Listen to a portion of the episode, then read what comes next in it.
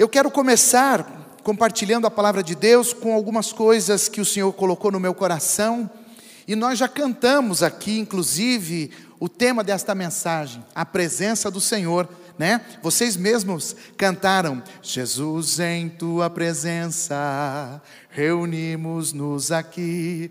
Então, quando nós estamos na presença do Senhor, é maravilhoso. Mas antes de entrarmos especificamente, eu quero começar fazendo um insight para que você possa pensar comigo, vamos caminhar um pouquinho num, num, raciocínio sobre você se lembra.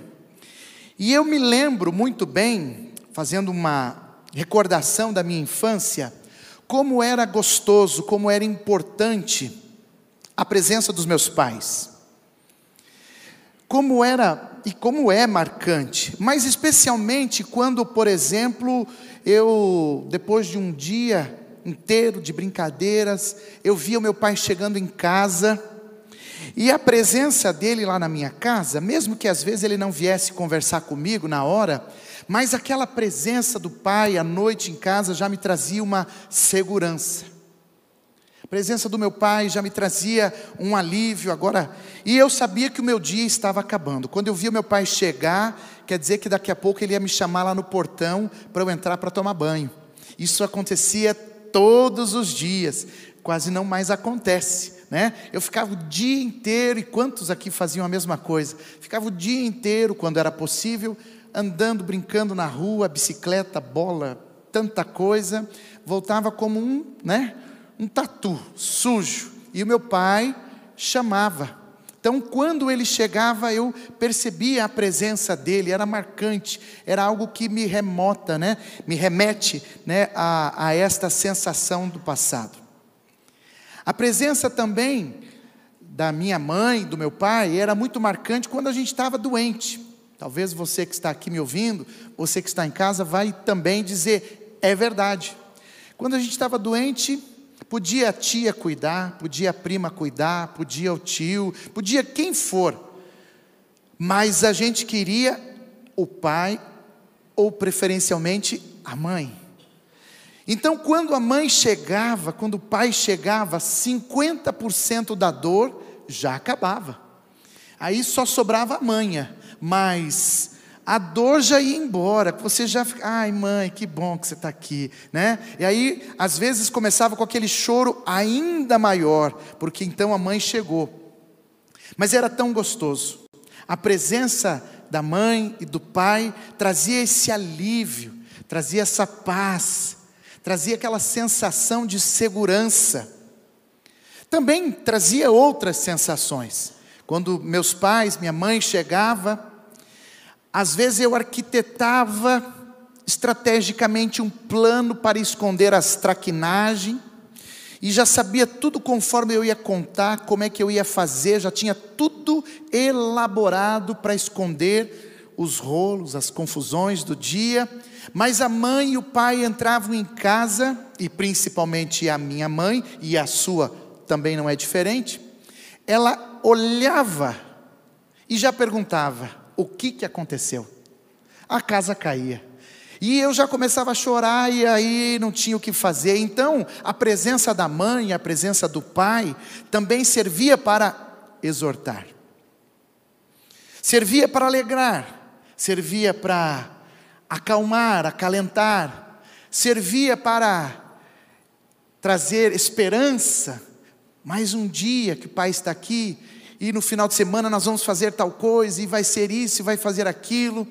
Então eu quero introduzir esse tema tão especial, primeiro falando de algo factível, algo que você possa compreender, que você viveu ou vive até hoje, a presença de alguém perto de você.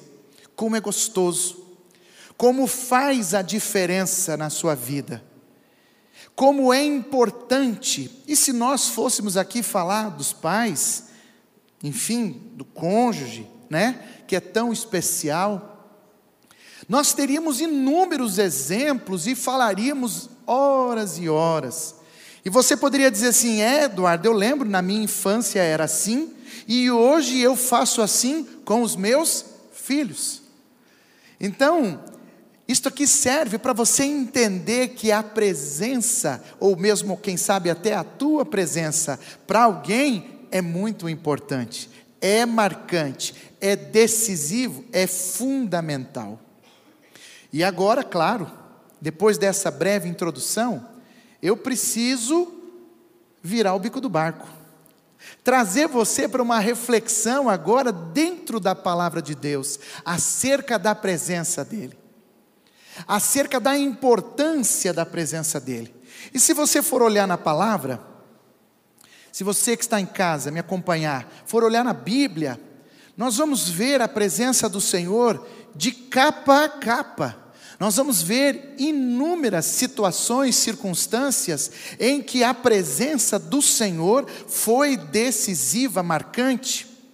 Por exemplo, no livro de Crônicas, quando Salomão está num dia festivo de inauguração definitiva do templo, tudo preparado, o livro de Crônicas conta essa história tão linda, e aí de repente ele prepara toda a estrutura para realizar aquele culto gostoso, e a Bíblia conta que uma fumaça entrou naquele lugar e os sacerdotes, os levitas, não podiam ministrar aquele culto por causa da presença de Deus.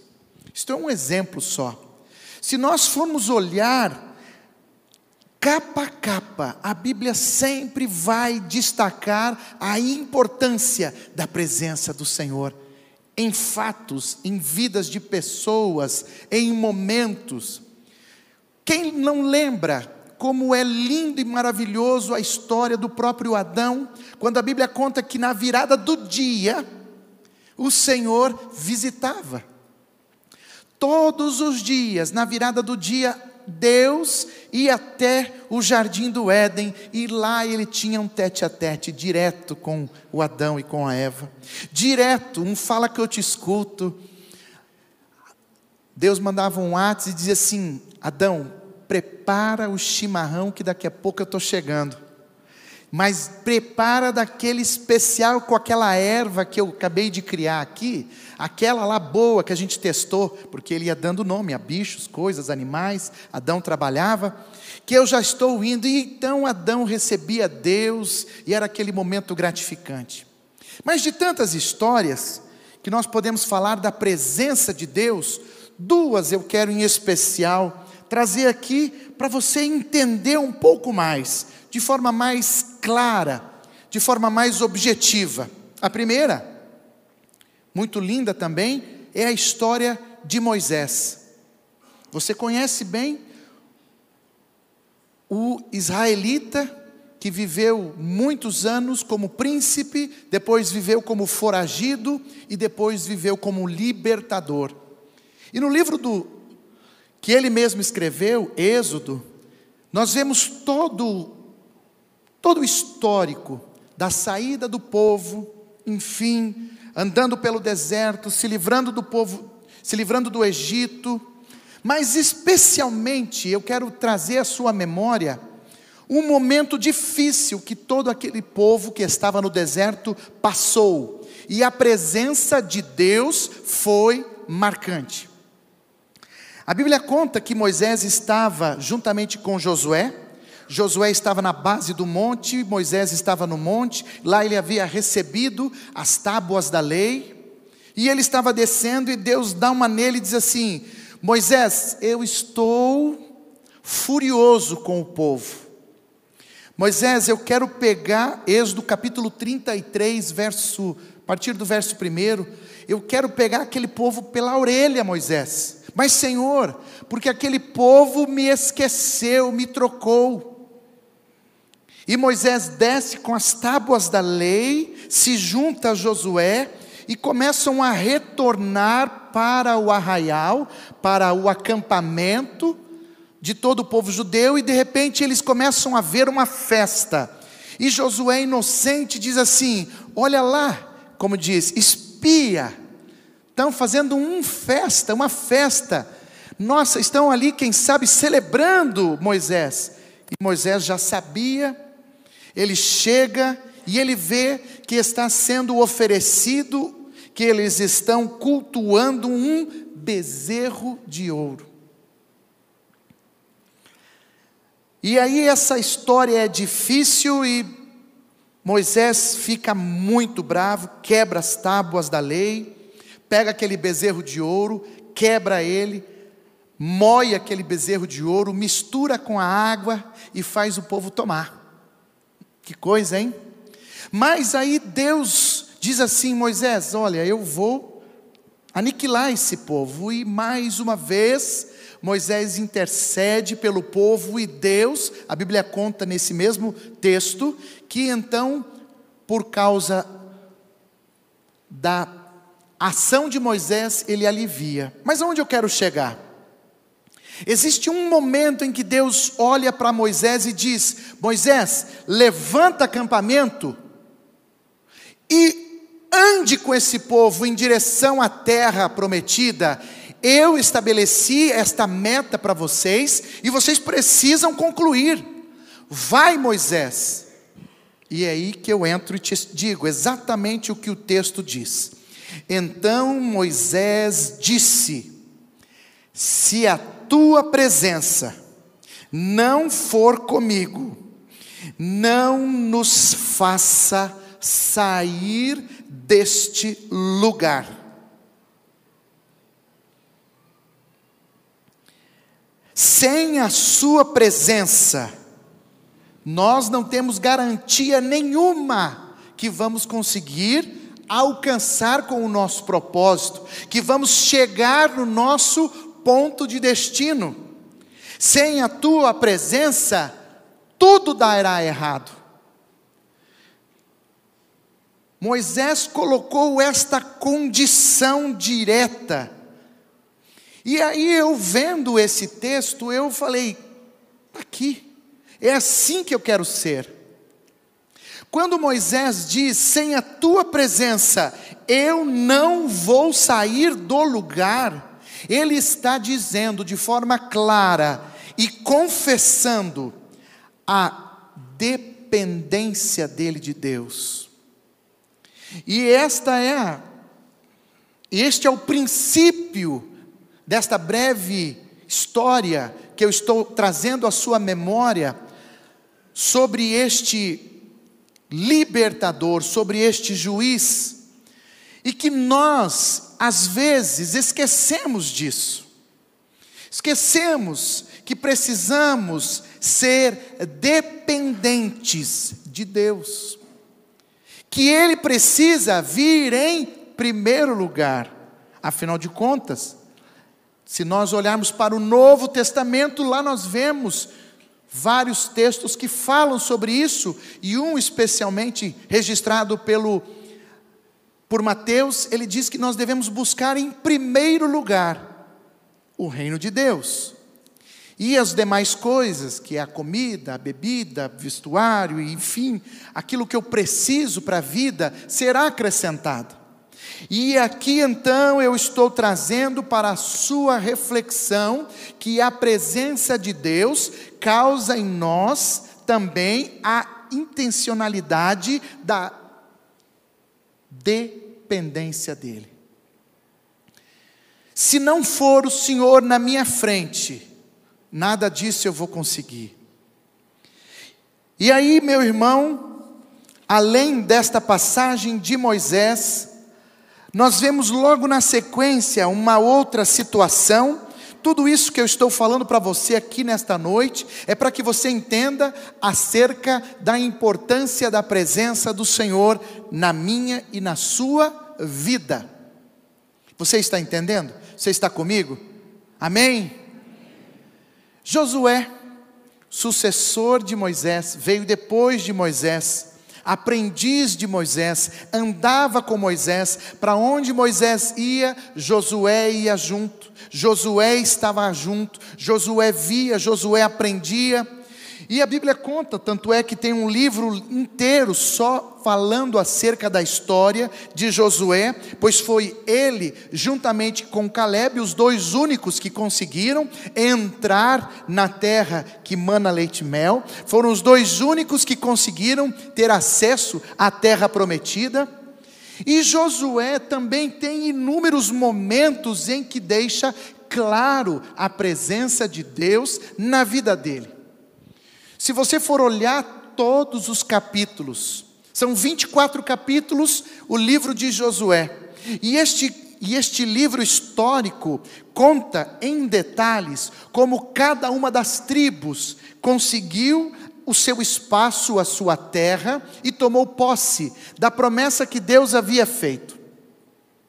E Josué é um líder guerreiro que avante, que vai avante e trata de uma batalha grande até que isso possa acontecer. Especialmente eu vou ler esse texto que diz assim em Josué capítulo 1, versos 5 e 6.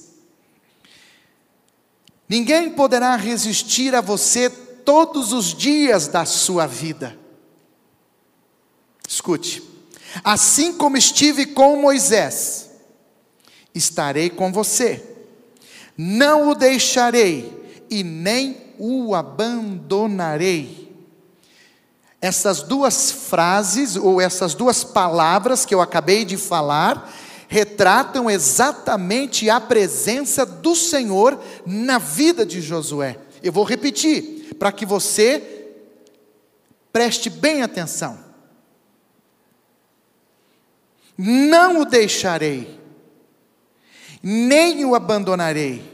E aí ele continua dizendo: seja forte e corajoso, porque você fará este povo herdar a terra que, sob juramento, prometi dar aos seus aos pais deles.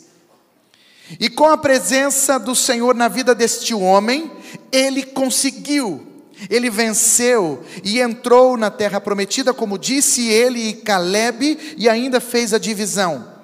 E ainda há mais, lá no capítulo 24, ele ainda chama todos numa reunião e diz assim: escuta, eu já estou ficando velho, mas chegou a hora de vocês decidirem.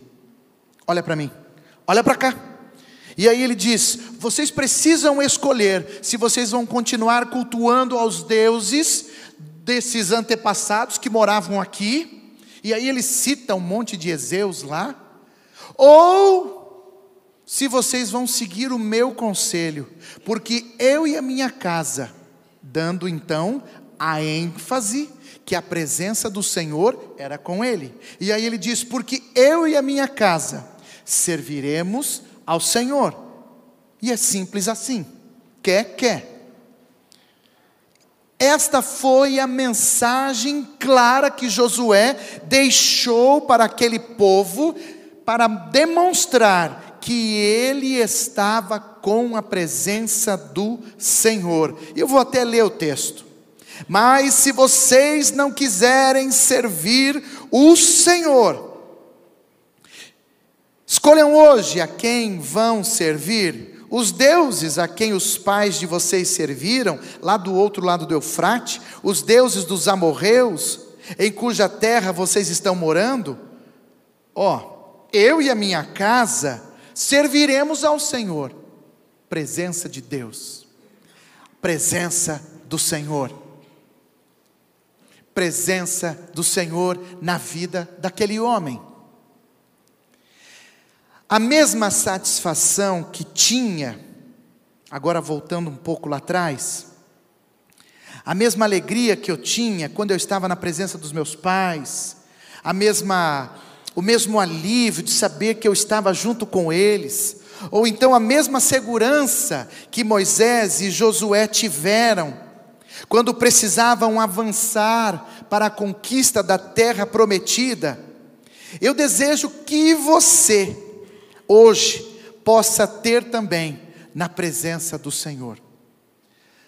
Essa mesma sensação, eu fiz um comparativo, eu fiz um paralelo da, da presença dos meus pais na minha vida, trouxe dois exemplos importantes de homens de Deus que tiveram a presença de Deus de forma marcante. Poderia falar muitos outros, mas é óbvio que o tempo não nos permite. Mas o meu desejo, olha para mim, é que você entenda como é importante andar, viver, fazer tudo com a presença de Deus na sua vida. Não há como, em um determinado momento, se deparar com uma situação e você falar: olha, é, Senhor, fica aqui do, do ladinho, que eu vou resolver uma coisa ali, e eu, quando voltar, eu te chamo de novo, e você volta, e eu vou voltar a estar na Sua presença. Não há como. Quando nós tomamos uma decisão clara de servir e seguir a Cristo, precisamos estar na Sua presença todo o tempo, todo instante, full, full time, real time, seja lá como você queira chamar, né? O todo momento. Ele precisa fazer parte da sua vida, nos grandes projetos, nos pequenos, no seu cotidiano, naquele hábito seu repetitivo em tudo ele precisa fazer parte. E é claro, por que isso? Porque a presença de Deus só traz benefício. Você quer ver? Escute. A primeira vantagem é que a presença de Deus na nossa vida muda a nossa história. Eu vou repetir. A presença de Deus na nossa vida muda a nossa história. Para isso, eu vou fundamentar esta palavra no livro de João, capítulo 9, verso 25. Lá nós vemos Jesus realizando um grande milagre na vida de um cego de nascença. E aquele cego passou a enxergar depois que Jesus fez o milagre. E começaram a pressionar o cego. Escuta, você era cego. Quem te curou? Até um pouco atrás você não via. Conta para nós essa história. O que está pegando? O cego olhou bem. Agora ele podia. Pegou? O cego olhou bem e disse assim: Se é pecador, eu não sei. Se é pecador, eu não sei. Mas uma coisa eu sei: eu era cego e agora vejo. Beijinho no ombro e foi e acabou. Ou seja, a presença de Jesus, a presença do Senhor, mudou a história daquele homem. E muda a tua também. Muda. Ele era cego. E para a infelicidade dele, quando nasceu, já nasceu naquela condição. Mas agora, quando passou a se deparar e estar na presença do Senhor, recebeu um milagre e teve a sua história mudada. Entenda que a presença do Senhor na sua vida é capaz de mudar a forma como você era conhecido. O que? O Eduardo está na igreja. Eu não acredito. Aquele que fazia isso, que fazia aquilo, que era disso, que andava aquilo, que fazia aquilo. Eu não acredito. Não, ele deve estar com segundas intenções. Não, não, eu vou lá para ver. Venha. Aí quando vem, pum, Jesus pega mais um. É assim que nós devemos ser conhecidos, não o contrário. Rapaz, crente igual a você, eu também sou. Não, não, não, não, não. Ih, isso aqui é dos nossos, vamos continuar aqui, que isso aqui não tem nada, que não dá nada não. Mas é importante eu destacar mais uma vez: quem está na presença de Deus tem que ter a sua história mudada. E é por isso que Coríntios, no capítulo, no livro de 2 Coríntios 5,17, diz que quando você é uma nova criatura, as coisas velhas ficam para trás. É igual a cegueira deste homem. Simplesmente teve seus olhos abertos. A sua presença Na presença do Senhor, a Sua presença em nós muda a nossa trajetória. Escute bem. Primeiro, muda a nossa história. Agora, muda a sua trajetória.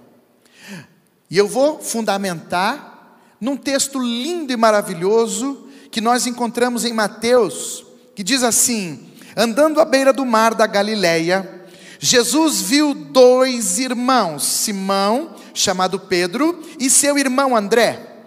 Eles estavam lançando a rede ao mar, pois eram pescadores. E disse Jesus: Sigam-me, e eu os farei pescadores de homens. E no mesmo instante, eles deixaram as suas redes e o seguiram. Mateus 4, 18 e 20. Você entendeu? Você entendeu o que eu acabei de ler? Eu disse que muda o que? A trajetória. E eles eram pescadores. Quando tem a presença de Deus, o próprio Jesus disse: Não, agora vocês não serão mais pescadores, vocês serão agora pescadores, mas não de peixe, mas pescadores de homens. Ó, me sigam. E eles, ó, obedeceram. Gostou dessa palavra? Eu vou repetir. E eles, ó, obedeceram. Por quê? Porque teve um outro caso em que Jesus também fez este convite. Um jovem rico chegou para Jesus e disse: Jesus, olha para mim, eu estou fazendo tudo, e ajudo, e contribuo, e, e eu quero saber agora, o que, que eu tenho que fazer? para eu também, sabe, Jesus, está junto contigo. E Jesus disse, chamando ele de mestre. E Jesus olhou e falou assim: Viu, você está vendo bem, sou mestre mesmo, mas eu vou te dar uma dica: quer então, venda tudo o que tem e depois me siga. Diferente dos pescadores que obedeceram, o jovem rico, que nós encontramos na história dele em Lucas 19, do 16 ao 30, é, Mateus 19, 16 ao 30 e Lucas 18, do 18 ao 30, não permitiu que a presença do Senhor fizesse parte da sua vida e que ele pudesse ter a sua trajetória mudada. E agora a pergunta está com você. Eu jogo a bola para você. E a sua trajetória? Hein? A sua trajetória? Quando é que você vai mudar? Você vai ficar como jovem rico? Ali, ó. Não, mas isso aqui, eu vou seguir a Jesus, mas isso aqui eu não largo. Isso aqui eu não solto. Isso aqui é meu. Isso aqui, não, não, eu, eu, essa parte eu dou para Jesus. Mas daqui para cá, eu, não, não tem conversa. Ou você vai fazer aquilo que Pedro fez. A Bíblia diz, e eu vou repetir: no mesmo instante, que palavra linda. No mesmo instante abandonaram as redes e passaram a acompanhar, a seguir a Jesus. Tem mais benefício para quem segue, para quem está na presença do Senhor. Quem está na presença do Senhor, a Sua presença em nós muda a nossa vida. Então eu vou repetir: a presença muda a nossa história, o nosso passado, ela muda a nossa trajetória, o nosso futuro, e a presença também muda o nosso presente, a nossa vida. E para isso, é claro, eu preciso também me basear em alguns milagres maravilhosos. No livro de Lucas, que nós estávamos lendo essa semana, nós nos deparamos com a mulher do fluxo de sangue. Lucas 8,43, 12 anos sofrendo. E aí, quando então chega Jesus, muda a história. Também tem mais, um paralítico há 38 anos na beira de um tanque. E aí, na presença do Senhor, mudou a vida. Jesus simplesmente chega para ele, aquele paralítico no tanque de Betesda, pergunta: O que é que você quer? Ah, Senhor, eu, não, eu quero pelo menos entrar no tanque, mas eu não consigo porque as pessoas vêm na minha frente. E começou a reclamar. Ele fala: Esquece. Agora a minha presença está aqui. E ele foi curado. Um perseguidor deixou de ser perseguidor e passou a ser perseguido. Atos 9, 3. A Bíblia diz que de repente brilhou sobre ele, sobre Saulo, até então, uma forte luz, e ele caiu e disse, e ele reconheceu na hora. E vocês conhecem toda a história, eu não vou entrar aqui porque o tempo não nos permite. Quando a presença do Senhor é real em nossa vida, não há como viver uma vida dupla. Temos que largar, temos que mudar, temos que ter uma nova postura. Avançando desta forma, seremos abençoados com toda sorte de bênção. E tem mais. O que é que a presença de, do Senhor, a presença do Senhor causa em nós? Já falei mais algumas coisas, mas nos traz segurança. Você que está aqui, você que está em casa, guarde bem isso. A presença do Senhor lhe traz segurança. O Senhor está comigo. Não temerei o que me podem fazer os homens. Salmo 118, verso 6. A presença do Senhor, quando está contigo, você não precisa ter medo. O Senhor é o meu ajudador, não temerei. O que me pode fazer os homens? Hebreus 13, 6. O Senhor é a minha luz, é a minha salvação. De quem terei temor? O Senhor é o meu forte refúgio. De quem terei medo? Salmo 27 e 1. E eu não estou aqui para ficar jogando texto em você. Eu estou aqui para lhe provar de forma clara, baseado na palavra, que quem está na presença do Senhor tem segurança. E a palavra de Deus diz que no amor não há medo. Claro, quando eu tenho segurança, obviamente eu não tenho medo. Não tenho medo deles. O Senhor, o seu Deus, é quem lutará por vocês. Deuteronômio 3, 22. No amor não há medo, ao contrário, o perfeito amor expulsa o medo, porque o medo supõe castigo, e aquele que tem medo não está aperfeiçoado no amor. 1 João 4,18. Ah, tem mais. Quem está na presença de Deus, quem está na presença do Senhor, tem confiança. Você acredita? Quem está na presença do Senhor tem confiança. Deus é a minha salvação. Terei confiança e não temerei. O Senhor, sim, o Senhor é a minha força, é o meu cântico, Ele é a minha salvação. Isaías 12, 2. E você aí, sofrendo sofrendo, se batendo. Faço, não faço, eu estou com um negócio no coração, um aperto e não confia.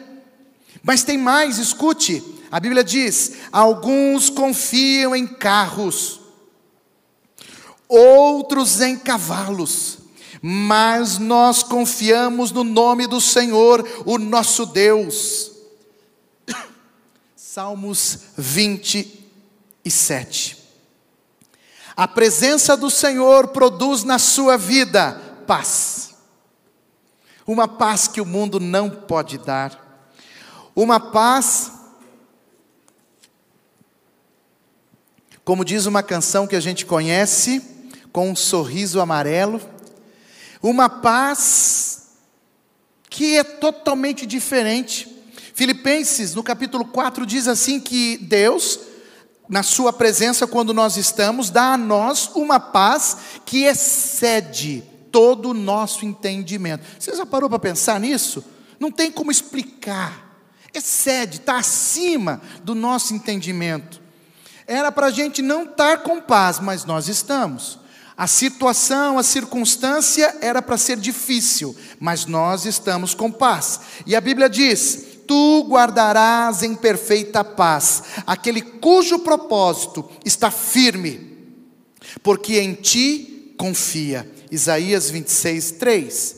Os que amam a tua lei, olha como é importante, desfrutam a paz e nada há os que faça tropeçar. Mas é importante para ter a paz, aqui nesse texto que eu acabei de ler, o salmista diz: os que desfrutam da tua lei, os que amam a tua lei. Quem está na presença do Senhor anda em caminhos certos. Ah, você está batendo a cabeça? Está fazendo coisa errada? Está se arrependendo? Você anda com aquela sensação que roda, roda, roda, roda, né? E diz depois: Eu não consigo, não saio do lugar. Então a palavra de Deus hoje está dizendo: Ó, presença do Senhor. Presença do Senhor, já estamos encerrando. Ela produz em você, te leva a caminhos certos. O caminho do Senhor é o refúgio dos íntegros. Então, quem está na presença do Senhor, sabe que pode se refugiar no caminho dele, mas é ruína para os que praticam o mal, nos torna vitoriosos, mesmo quando parecer, parecer que perdemos. Provérbios 10, 29. E por fim, eu vou pedir para você estar de pé e vou pedir para a banda já subir. Na presença de Deus,